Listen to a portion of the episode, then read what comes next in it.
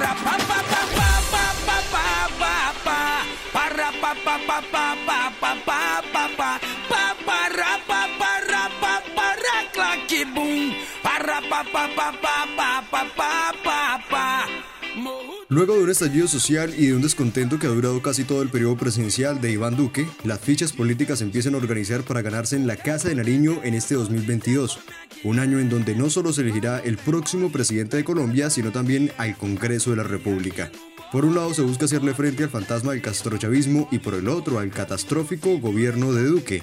Ah, y pues también hay un punto medio que ala para donde más le conviene. Esto es Memoria Andante, bienvenidos.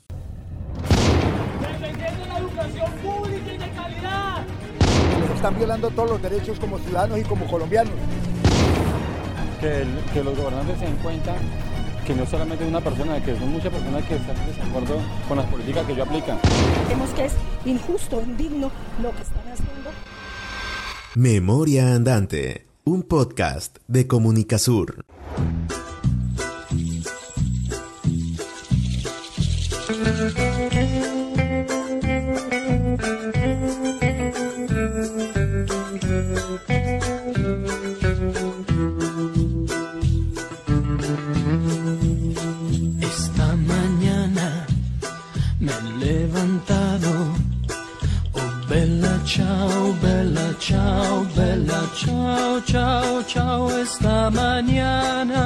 Me he levantado y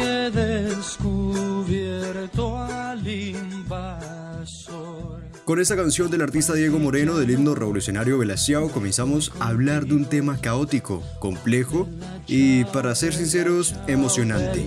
La política en el mundo se suele medir de derecha a izquierda por el legado francés del siglo XVIII durante el inicio de la Revolución Francesa, cuando al extremo derecho del presidente de la Asamblea Popular se sentaron los burgueses y aristócratas con una posición de autoridad, identidad nacional, orden, seguridad, militarismo, tradición, religión y conservadurismo.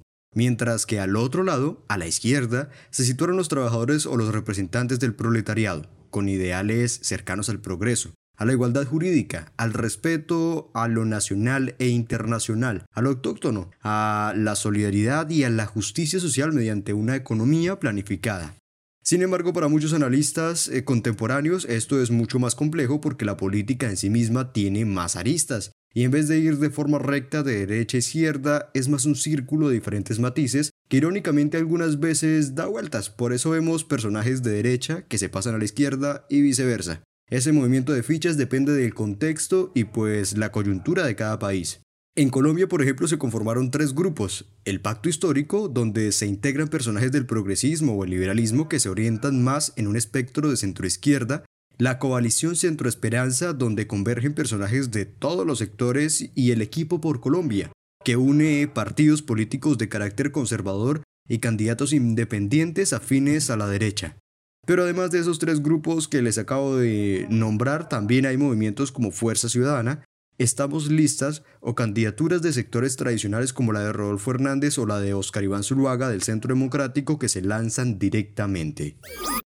Estás escuchando Memoria Andante.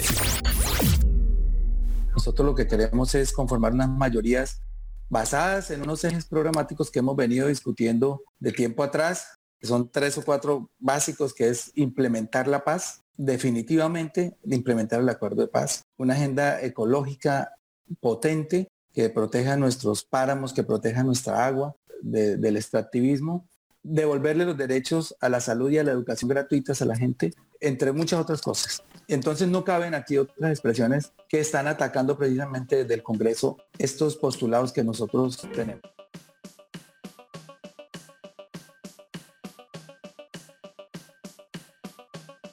Del pacto se desprenden fichas muy importantes para el petrismo como el profesor Gilberto Tobón y Hodman Morris, pero ¿por qué se fragmentaron? Hay tres respuestas, la institucional, la estratégica y la polémica.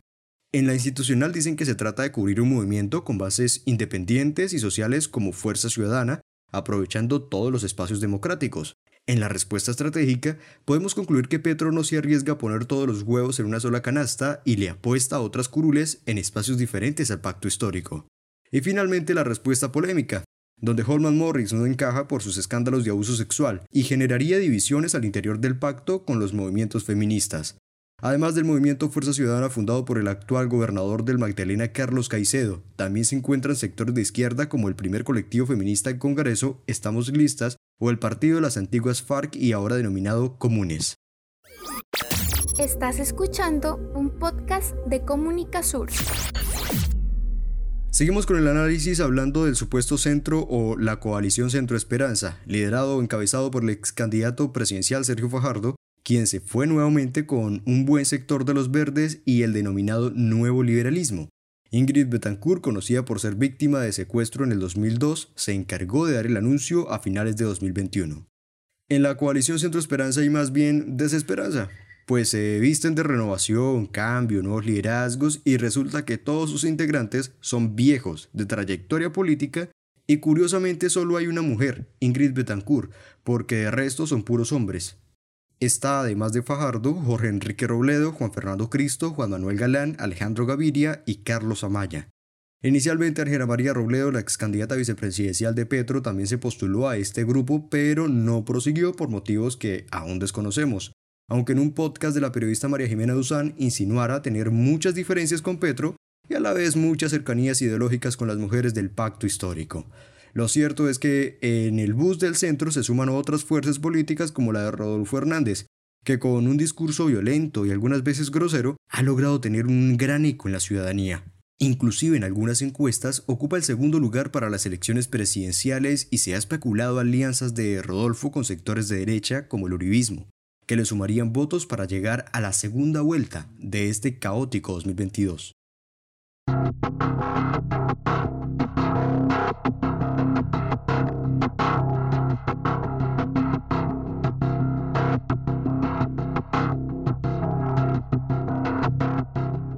Hace unos meses hubo una gran controversia en redes sociales en si el centro en la política existía, pues el presidente de la República, Iván Duque, en un discurso mencionó que era de extremo centro.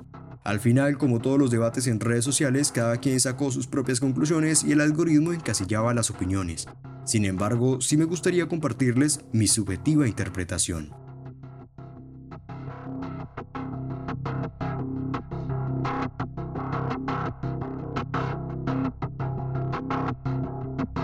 Si cogemos un tema polémico en lo que a política refiere, como por ejemplo, no sé, la extracción de petróleo no convencional o también conocida como fracking, la derecha la va a proteger porque dice ser de gran ayuda para la economía nacional. La izquierda la va a querer prohibir por los efectos letales al medio ambiente. Y el centro tomaría una posición en la mitad, sustentando que se puede hacer fracking pero en zonas de menor riesgo para el medio ambiente. Claro, para algunos es una buena idea, pero si analizamos de cerca, finalmente el centro estaría permitiendo la entrada del fracking al país, por muy neutros que quieran parecer. Y así contamine mucho o poco, es una política extractivista que está contaminando. Por lo tanto, el centro tiende a balancearse a sectores de derecha y así con todos los temas que se nos vengan a la cabeza. El aborto, la regularización del cannabis, la taromaquia y cualquier tema que cojamos de referencia vamos a encontrar que el centro en realidad no existe. Hay que tomar una posición clara. Si nos quedamos en debates de sí, pero no, pero de pronto, pues terminaríamos favoreciendo a los sectores que siempre han gobernado. Recuerda que si quieres apoyar este podcast para que podamos hacer más episodios como este, puedes compartirlo en las redes sociales con tus amigos. Con esto claro pasamos a la tercera coalición, a la de la derecha, o como ellos la han denominado, Equipo por Colombia. Una congregación en su mayoría de exalcaldes como Arturo Char en Barranquilla, Federico Gutiérrez en Medellín, Dilia Francisca Toro del Valle y otros de índole conservador, que ahora porque no les conviene tienden a ser críticos de Duque, pero que todos sabemos que van por lo mismo. Según ellos, son los más técnicos y los de mejor experiencia gobernando porque tenían, supuestamente, buenas estadísticas en sus gobiernos locales. Sin embargo, para muchos ciudadanos, se trata solo de uribistas que todavía no salen del closet. Y a propósito de esto, Oscar Iván Zuluaga, el candidato al uribismo, se cansó de estar en la fila de espera del equipo por Colombia y decidió ahora último irse solo en el barco del uribismo con todas las fisuras que le ha hecho durante cuatro años el gobierno de Iván Duque pero si se hunden, por lo menos fingir que dan la pelea.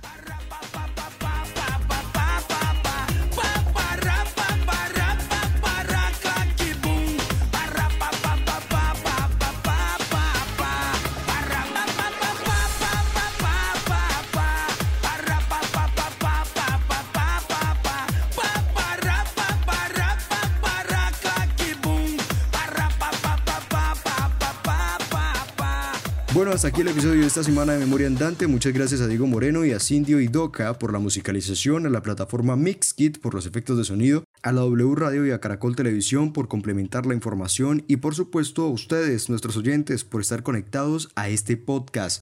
Hasta la próxima. Recuerden que pueden seguirnos a través de nuestras redes sociales en Facebook como Comunicasur y en Instagram y Twitter como arroba Comunicasur1.